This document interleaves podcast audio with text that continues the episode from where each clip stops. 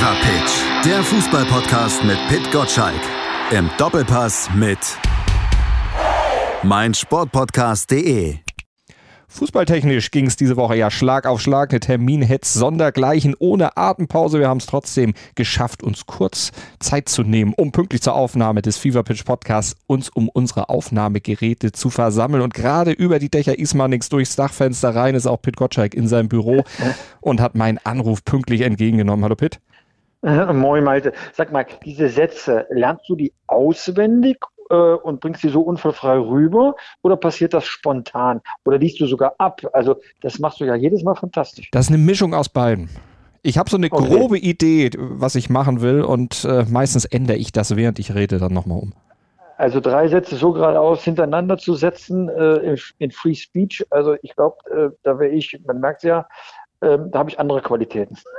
Die hast du und die sollst du ja auch einsetzen. Dafür setze ich dich ja auch ein. Das ist ja bei uns äh, quasi wie ein Doppelpass. Ja, genau. Äh, genau, Doppelpass, stimmt, ist ja auch wieder Sonntag. genau. Gehen wir natürlich nachher auch nochmal drauf ein. Unseren, wie immer, Programmhinweis am Ende der Sendung, den kriegt ihr natürlich auch. Aber jetzt ist die Rückrunde schon wieder vor der Tür. Also ging schnell mit der Hinrunde, oder? äh, weiß ich nicht, ob das wirklich schnell ging. Ähm, also es, es war schon ein langer Prozess, weil natürlich man nicht von einer Euphorie getragen wird, die in den Stadien irgendwie auch den Zuschauer äh, an den Fernsehbildschirmen erfasst.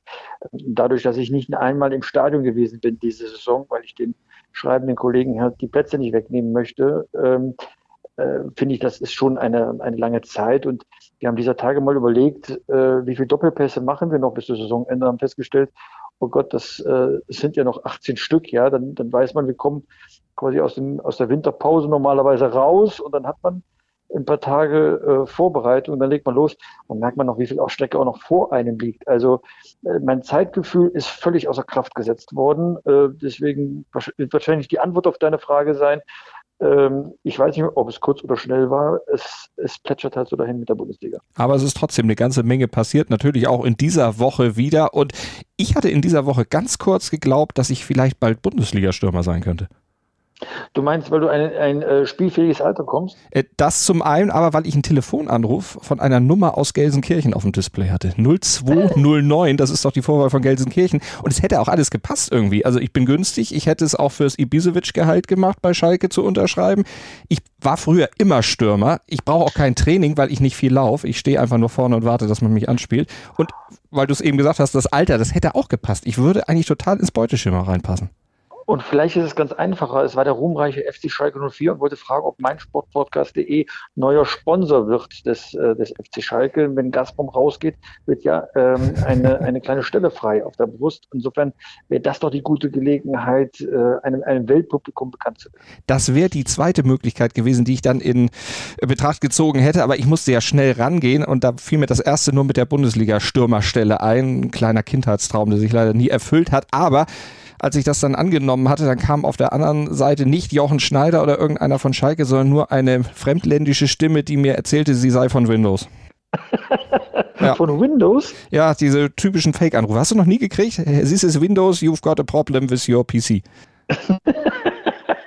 Du hast ja Freunde. Nee, Ja. kenne ich nicht. Rufen bei uns irgendwie dreimal die Woche an. Ist alles Fake natürlich, aber. Ich bekomme, ich bekomme regelmäßig einen Anruf aus äh, Brandenburg äh, und äh, mir wird dann jedes Mal die Frage gestellt, wohin man denn bitte die Feuerlöscher bringen soll.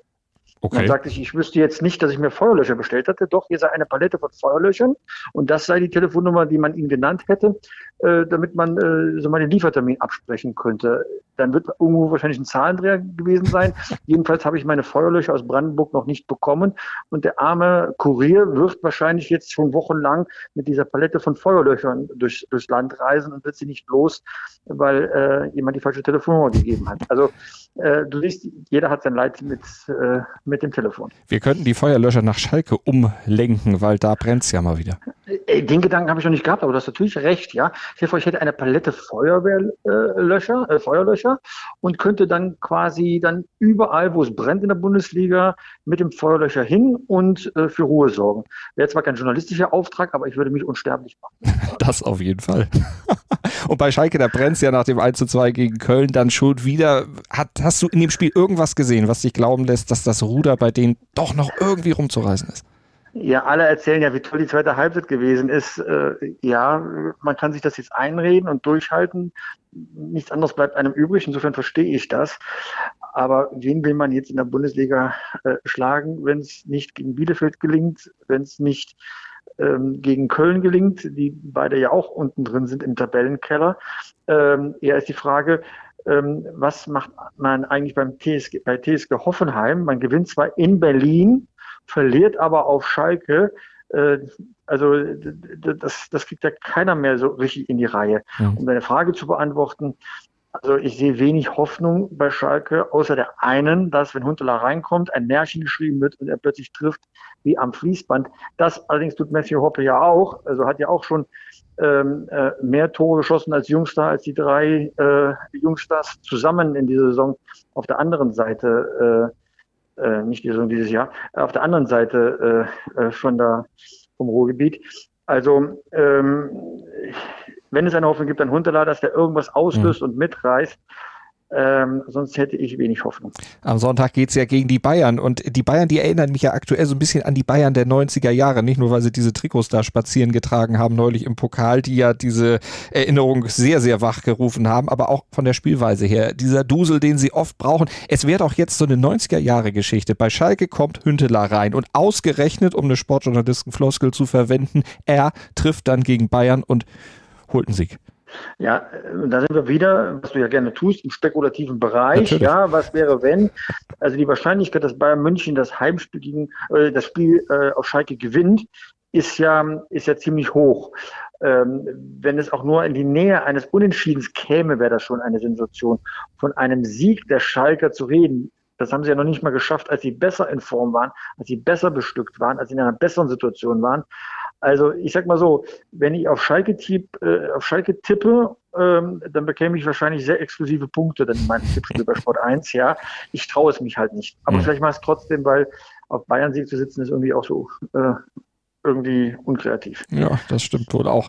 Äh, aber Schalke. Also gut, wir gehen mal davon aus, die Bayern gewinnen dann vielleicht auf jeden Fall. Es, die Probleme bei Schalke werden ja nicht kleiner. Und sollte es tatsächlich zum Abstieg kommen, du hast es eingangs ja schon erwähnt, dann kämen ja noch Geldprobleme, noch größere als ohnehin schon da sind, noch dazu. Der 20 Millionen Deal mit Gazprom müsste dann nämlich neu verhandelt werden, der würde für die zweite Liga gar nicht gelten. Braucht Schalke jetzt dringender denn je einen Investor und ist es überhaupt die richtige Zeit, jetzt diesen Switch da vorzunehmen, weil ein Investor jetzt natürlich sehr günstig einsteigen könnte?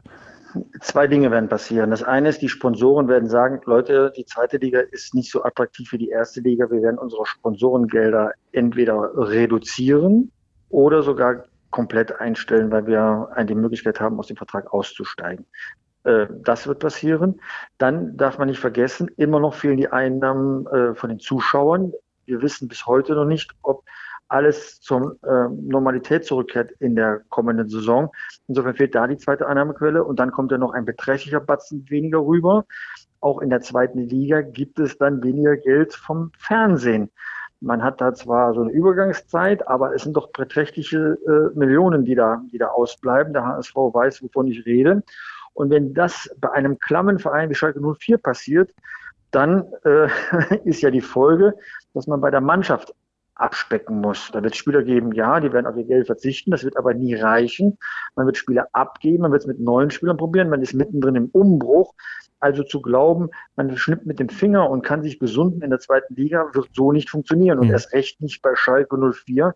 Die haben ein hohes Gehaltsniveau. Da runterzukommen, auch das Publikum mitzunehmen, dass sie die neue Mannschaft äh, akzeptiert und auch begleitet, wird ein anstrengender Prozess.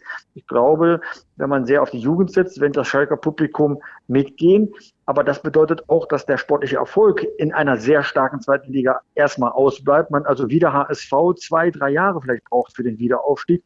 Und ob das Publikum da noch mitgeht, ja, kann ich mir sehr gut vorstellen.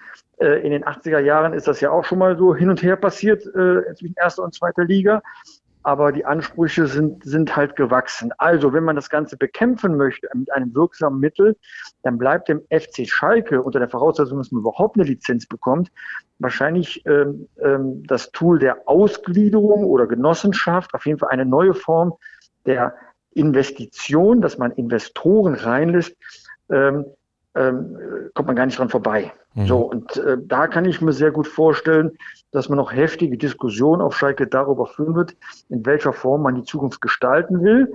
Dann muss man die Zukunft leben, weil dann muss eine funktionsfähige Mannschaft auf dem Platz. Ähm, also wenn diese Saison vorbei ist, selbst wenn man noch die Rettung schafft, wird die Zukunft nicht weniger spannend werden für den FC Schalke. Da steht einiges auf dem Spiel. Du hast gesagt, funktionierende Mannschaft. Das setzt natürlich dann auch gute Spieler voraus. Einer von denen, den hast du auch schon genannt, das ist Matthew Hoppe. Der hat aber nur noch einen Vertrag bis Saisonende. Also Stand jetzt ist das auch niemand, den man jetzt verkaufen könnte, um den Verein irgendwo zu sanieren. Also wenn ich irgendwo äh, im Land einen Verein führe, bei Leverkusen oder so aus der Kategorie, äh, dann würde ich ja sehr genau beobachten, was der Junge leistet. Der hat es ja drauf, sonst würde er nicht so clever vor dem Tor agieren und so viele Tore schießen, also vergleichsweise viele Tore schießen. Und mit jedem Tor wird er damit teurer, weil die Vereine dann auch bieten müssen. Und so teurer wird es auch für Schalke, ihn zu halten. Und dann merkst du schon an den Worten, das mhm. ist eine Spirale. Will man, bis wo geht man mit? Inwiefern glaubt man an den Jungen? Man kennt ihn ja am besten, weil man ihn auch im Training sieht. So, eine Selbstverständlichkeit, dass er verlängert, wird das nicht, wenn er nicht vielleicht einen geheimen Vertrag hat, der jetzt bekannt gegeben wird. Aber Schalke hat ja nun schlechte Erfahrungen damit gemacht, äh, Jungs, die groß werden, ähm, dann auch zu halten. Ich erinnere nur an den Torhüter Alex Nübel, der äh, ja auch in einer ähnlichen Situation war. Man hätte mit ihm verlängern können, als er noch nicht den Durchbruch hatte hat es irgendwie verpasst. Dann hatte er den Durchbruch und plötzlich war er unbezahlbar, weil die Bayern ihn unbedingt wollten. Das droht bei Hoppe auch und das mhm. wäre nicht gut für Schalke, weil da ist ja einer, der es kann und der die Zukunft bedeutet. Wenn der Huntelaar jetzt da ist, ist ja einer, der nur phasenweise helfen kann. Ne? Zurück in die Zukunft, ja. äh, große Vergangenheit, aber natürlich auch äh, körperlich, ähm, wie soll ich sagen, mh, kritisch, weil man weiß nicht, wie der Körper da die Belastung im Abstiegskampf durchhält. Aber er kann im Moment helfen. Aber Hoppe ist derjenige, der eine Zukunft darstellen kann. Und wie viel ist man bereit, für ihn zu bezahlen? Eine total spannende Frage für Schalke, ob man ihn halten möchte. Oder ob es eben so läuft wie sonst immer, Hoppe, Hoppe, Reiter, wenn Schalke fällt, zieht er weiter. Ich habe ich hab darauf gewartet, Ach. dass du dieses Wortspiel machst und du hast alle Erwartungen erfüllt. ich bin sehr ausrechenbar, leider. also ich habe ich hab mal geguckt, ob im Kader irgendwo noch ein Spieler steht, der Reiter heißt. Hm. Dann äh, geht das Spiel 3-0 aus, zwei Tore Hoppe, ein Tor Reiter, Hoppe, Hoppe, Reiter, 3 0. Aber äh, dieser Wunsch ist ja nicht aufgegangen. Also äh, diese, dieser Spruch lag natürlich nahe. Jetzt hast du ihn getan. Ja. Lass uns wieder auf inhaltliche konzentrieren. Aber exakt exakt so bin ich auch vorgegangen. Ich bin die Kaderliste tatsächlich auch durchgegangen, um vielleicht für das Wort Reiter noch irgendwas anderes zu finden. Rita ging nicht. ah, egal, du, du, hast gesagt, wir sollen lieber ernst wieder werden. Das ist auch besser. Lass uns noch kurz über die Personaltaktik äh, bei Schalke sprechen. Also Hünteler ist da, Kolasinac ist da. Soll Rafinha jetzt wirklich noch kommen? Also ähm, nach meinen Informationen ist Rafinha eine Ente, also die Meldung, nicht der Spieler, ähm, äh, und dass er nicht kommt. Mhm. Okay. Hast du noch Informationen, wer denn noch kommen könnte? Noch mehr in der Kategorie oder dann doch vielleicht jemand, mit dem also jetzt vielleicht es, es, es, laufen noch zehn Tage, das sind jetzt äh, äh, Verschiebegespräche. Ähm, dadurch, dass man einen holen konnte, konnte man einen abgeben auf Schalke. Ähm, und so wird es jetzt noch ein paar Tage gehen. Das ist jetzt irgendwie. Ich habe jetzt keine aktuellen Namen noch, wer da kommen könnte.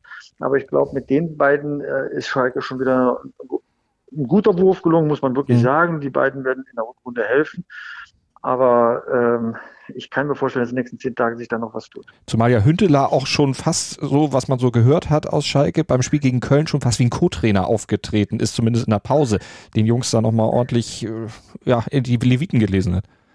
Zwei Dinge hat man verpflichtet. Natürlich sein Spiel vorne im Sturm, wo er helfen kann, weil er einfach an der richtigen Stelle steht, um den Ball über die Linie zu drücken. Das hat er auch bei Ajax Amsterdam bis zum Schluss auch gezeigt. Das zweite ist, dass er die Kabine in den Griff kriegt und dass er die Leute ausrichtet und nach vorne guckt. Äh, ich glaube, da hat er ein gutes Empfinden für die Schalker Seele und auch äh, von Spieler zu Spieler, was man äh, Leuten, die jetzt seit einem Jahr äh, dieses Tal der Tränen äh, äh durchmarschieren, mit auf den Weg geben sollte. Also äh, ob man es jetzt Co-Trainer nennt oder verlängerter Arm des Trainers, ist völlig wurscht. Er wird da auch im sozialen Gefüge eine sehr, sehr wichtige große Rolle spielen. Insofern bin ich auch überzeugt von der Personalie, dass sie richtig ist unter der Voraussetzung, dass äh, die Kostenseite da auch man im Griff hat. Schatz, ich bin neu verliebt. Was? Da drüben. Das ist er. Aber das ist ein Auto. Ja, eben. Mit ihm habe ich alles richtig gemacht. Wunschauto einfach kaufen, verkaufen oder leasen. Bei Autoscout24. Alles richtig gemacht. Wie baut man eine harmonische Beziehung zu seinem Hund auf? Puh, gar nicht so leicht. Und deshalb frage ich nach, wie es anderen Hundeeltern gelingt, beziehungsweise wie die daran arbeiten. Bei Iswas Dog reden wir dann drüber. Alle 14 Tage neu mit mir, Malte Asmus und unserer Expertin für eine harmonische Mensch-Hund-Beziehung, Melanie Lippisch. Iswas Dog mit Malte Asmus. Überall, wo es Podcasts gibt. Dann machen wir den Schnitt, springen von Schalke zu Dortmund. Die eröffnen ja jetzt am Freitag dann bei Borussia Mönchengladbach mit die Rückrunde in der Bundesliga. Und aktuell wird ja die Mentalitätsfrage wieder gestellt, die Charakterfrage, die hat dein Sport 1 Kollege Patrick Berger im Fever Pitch Newsletter und auf Sport 1 ja auch gestellt. Und Michael Zorg, der hat zuletzt die Körpersprache gegen Leverkusen bemängelt. Haben wir ja auch schon oft drüber geredet über das Problem, aber der Kollege Christoph Albers vom BVB-Podcast BVB, der meint, das Problem könnte noch viel tiefer sitzen. Der kritisiert nämlich einen Fehler oder mehrere Fehler, den weder Lucien Favre begangen hat, noch Edin Terzic, sondern den die Führungsmannschaft begangen hat. Und da hören wir mal rein. Die jüngste 1 zu 2 Niederlage in Leverkusen sorgte mal wieder für reichlich Kritik am BVB. Völlig zu Recht, wie ich finde.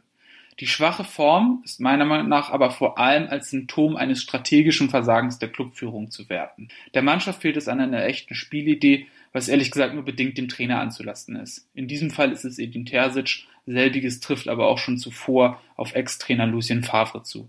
Die Mannschaft ist offensichtlich schlecht zusammengestellt. Die Transfers wurden zumeist opportunistisch und in Erwartung eines großen Transferüberschusses getätigt, nicht aber anhand eines tatsächlichen Bedarfs oder anhand einer konsistenten, im gesamten Club gelebten Spielphilosophie. Eine solche Spielphilosophie gibt es beim BVB nämlich überhaupt nicht. Wofür steht der BVB denn? Pressing Fußball à la Klopp? Längst passé. Die klassisch niederländische Schule von Peter Bosch? Mitnichten. Den auf Kontrolle und risikominimierten Ansatz von Lucien Favre? Erst recht nicht. Die Auflösung? Der BVB steht für nichts. Er hat keinen befestigten Weg, auf dem er geht. Die fast schon erratischen Trainerentscheidungen der letzten Jahre sind ein weiteres Symptom dafür. Die Kaderzusammenstellung, wenn man an die Abwesenheit echter Flügelspieler, den fehlenden Ersatz für Erling Haaland, die komplett gegensätzlichen Typen auf den Außenverteidigerpositionen denkt, sind ein weiteres.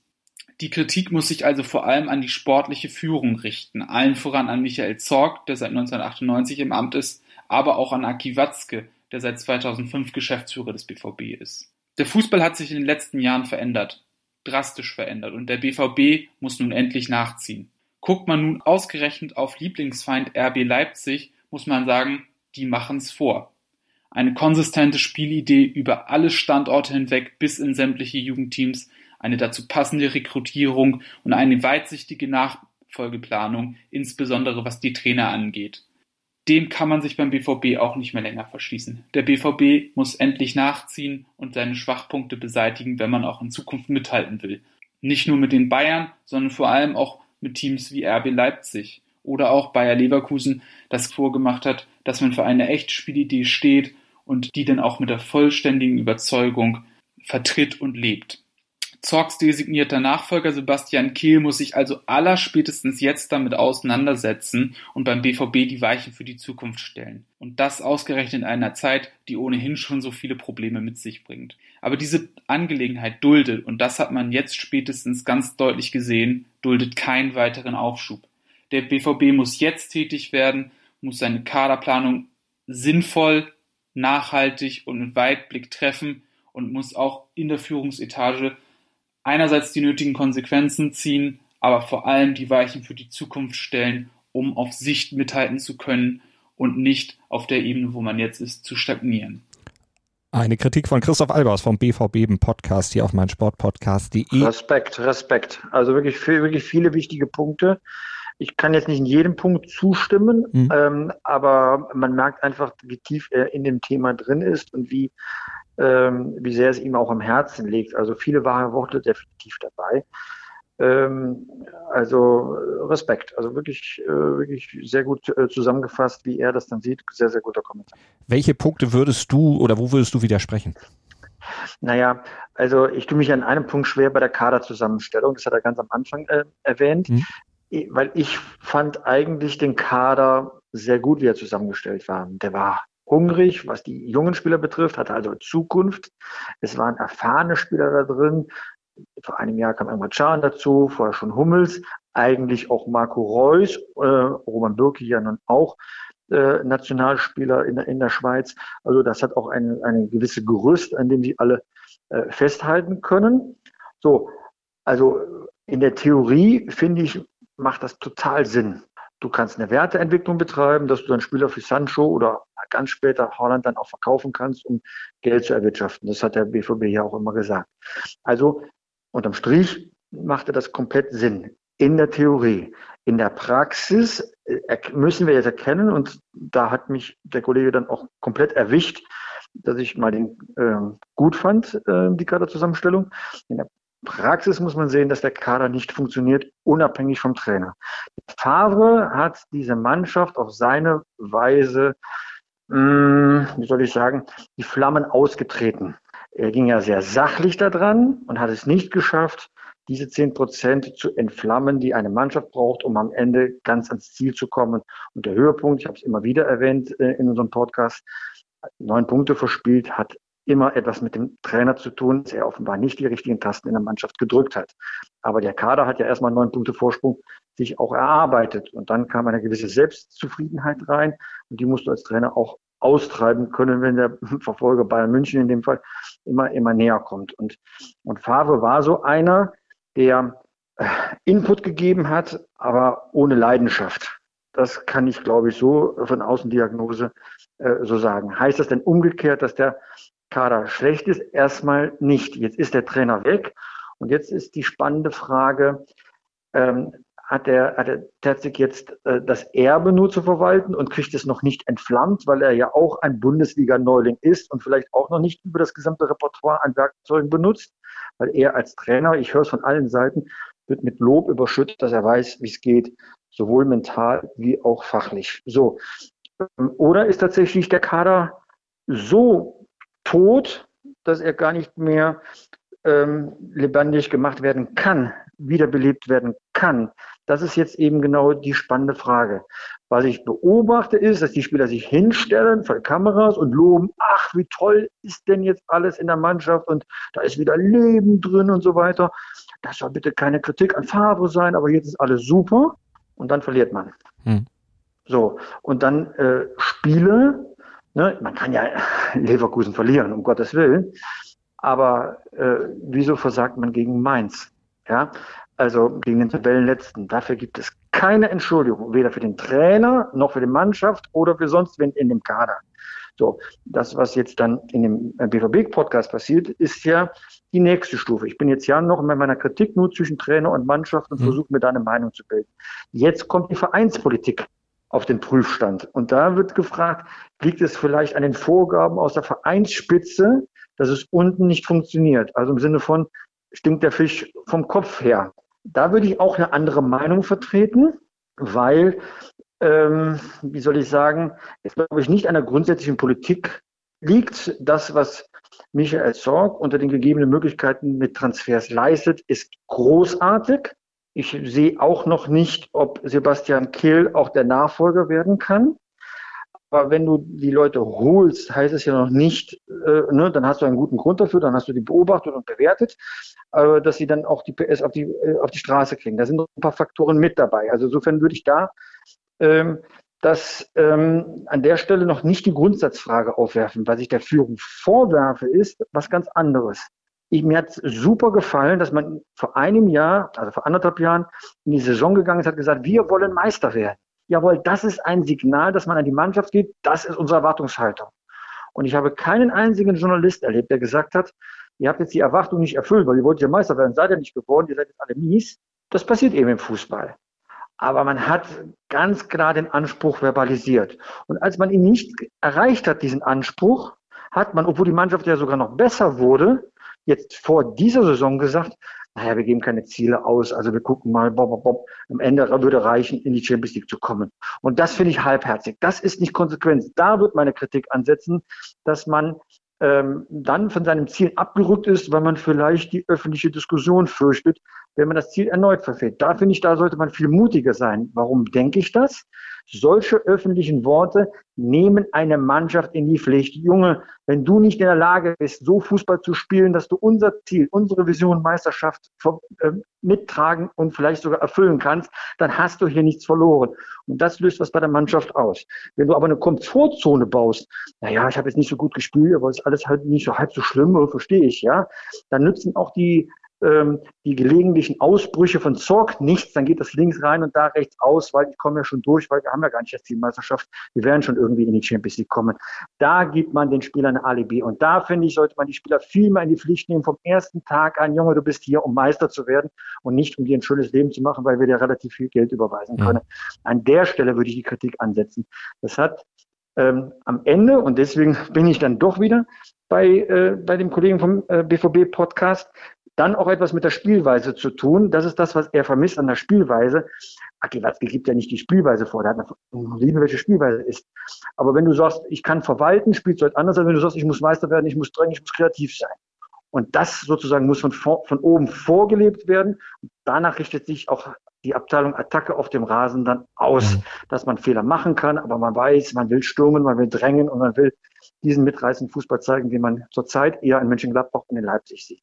Insofern komme ich ähm, von, äh, von woanders her, um am Ende doch zum selben Schluss zu kommen. Ja, da ist etwas im Argen, nicht nur beim Kader und bei der Mannschaft, aber aus anderen Gründen, als der Kollege das gesagt hat zwei Meinungen zum BVB, aber mit der fehlenden Weitsicht. Da hatte Christoph ja auch im Grunde den Punkt angesprochen, den du ja auch eben schon gesprochen hattest, besprochen hattest, nämlich das Thema auch Trainer. Äh, denn Lucien Favre, den hattest du, hattest du die Kritik ja eben auch nochmal erneuert. Wenn man weiter oder weitsichtiger gehandelt hätte in der BVB-Führung, hätte man vielleicht die Episode Favre auch erspart, weil man gewusst hätte, was passiert. Im Fußball kannst du ja nur bedingt weitsichtig planen. Und du musst immer den Ist-Zustand nehmen, welcher Trainer war verfügbar. Hätte der BVB wählen können, hätten sie damals Julian Nagelsmann geholt. Als die Gelegenheit beim BVB günstig war, äh, ging es bei Nagelsmann nicht. Da war er noch in Hoffenheim. Als es beim Nagelsmann günstig war, hatte man sich beim BVB entschieden. Da war einfach das Timing schlecht. Da kannst du doch keinen Verein Vorwurf machen, wenn sie einen Trainer nehmen, der, bitte nicht vergessen, die Mannschaft ja besser gemacht hat, sicher auf Platz zwei geführt hat. Das ist für den BVB wichtig einen hohen Punkteschnitt erreicht hat. Also Favre hat ja keine schlechte Arbeit gemacht. Er ist nur beim Marathon nur bis Kilometer 50 gekommen und hat nicht die zwei Kilometer noch hinten dran gehängt, die noch gefehlt haben. Das ist ja das, was man ihm vorwerfen muss. Aber er hat ja gute Arbeit geleistet. So. Und weitsichtig ist der BVB ja. Du hast in der Mannschaft Spieler mit großer Zukunft, entweder beim BVB oder eben woanders, wo sie Geld bringen. Also ähm, da ist ja eher die Frage, ob das zu weitsichtig war, ob sie nicht genug äh, Material, also Material sagt man nicht bei Spielern, nicht genügend gute Spieler für den Moment geholt haben. Das ist ja der Kritikpunkt, nicht die Weitsicht. Weitsicht ist der BVB. Für mich ist das manchmal zu weitsichtig mit den jungen Spielern, die sie da im Kader haben, sondern du musst jetzt Leute haben, die Kerle sind und das Spiel herumreißen wollen. Und diese Kerle und allen voran Kapitän Reus sind momentan nicht präsent.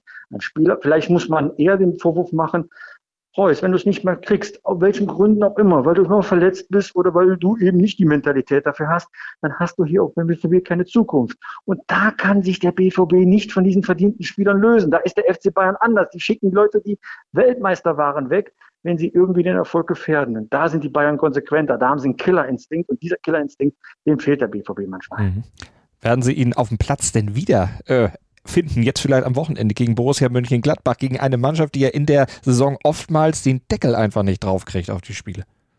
Wahrscheinlich wird es für den BVB sogar einfacher sein, weil ähm, Gladbach dann mehr Räume zulässt, wo sie halt selbst äh, äh, Richtung Attacke gehen. Also ist so ein offenes Spiel, aber das sind ja so Spiele, die stellen die Weichen. Aber das Problem des BVB ist es ja nicht in guten Spielen, also in großen Spielen zu punkten. Das Problem des BVB ist, dass sie in kleinen Spielen zu viele Punkte nicht holen. Das ist das Problem des BVB. Dann werden wir mal gucken, was am Wochenende passiert. Das Topspiel vom Freitag, sicherlich dann auch Sonntag noch ein Thema beim Doppelpass. Was ist euer Schwerpunkt da in dieser Woche? Wir gucken jetzt mal. Wir werden über verschiedene Themen dann äh, natürlich äh, reden, aber wir machen das ja diesmal sehr von der Aktualität äh, abhängig. Rainer Kalmund ist da zusammen mit Basti Roth, Basti Red, wie er heißt in, mhm. in, in der Internetszene. Äh, äh, Jörg Alter von der Bild ist dann dabei, Markus Höhner ist dabei, äh, zusammen bei Stefan Effenberg als Experten. Also das wird eine muntere Runde bei Thomas Helmer. Also ich freue mich sehr darauf, aber sie wird sehr aktualitätsgetrieben sein. Wir werden einen Blick zurück auf die Hinrunde setzen und was bedeutet das für die, für die Rückrunde. Und Sendezeit verlängert, weil Kali da ist. Bitte, was? Sendezeit verlängert, weil Kali da ist. ja, ich freue mich ja auf die Rededuelle zwischen äh, äh, Rainer Kalmund und, und Basti Red. Das wird definitiv einen gewissen Unterhaltungswert bringen. Ehrlich gesagt, äh, äh, die Frage ist, ob die anderen beiden noch zu Wort kommen. Schauen wir rein. Am Sonntag natürlich 11 Uhr bei Sport 1 in den Doppelpass. Nur zweieinhalb Stunden, aber die dann wahrscheinlich kurzweilig. Montag dann wieder den FIFA Pitch Newsletter natürlich lesen, vorher abonnieren unter newsletter.pitgottsteig.de und nächsten Donnerstag sind wir dann mit dem Podcast auch schon wieder für euch da, haben sicherlich dann auch eine ganze Menge zu besprechen. Pitt, schöne Woche bis dahin. Danke dir, Malte. Schatz, ich bin neu verliebt. Was? Das ist er. Aber das ist ein Auto. Ja, eben. Mit ihm habe ich alles richtig gemacht. Wunschauto einfach kaufen, verkaufen oder leasen. Bei Autoscout24. Alles richtig gemacht.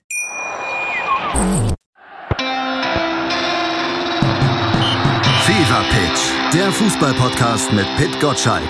Im Doppelpass mit meinsportpodcast.de. Schatz, ich bin neu verliebt. Was? Da drüben. Das ist er. Aber das ist ein Auto. Ja, eben. Mit ihm habe ich alles richtig gemacht. Wunschauto einfach kaufen, verkaufen oder leasen. Bei Autoscout24. Alles richtig gemacht.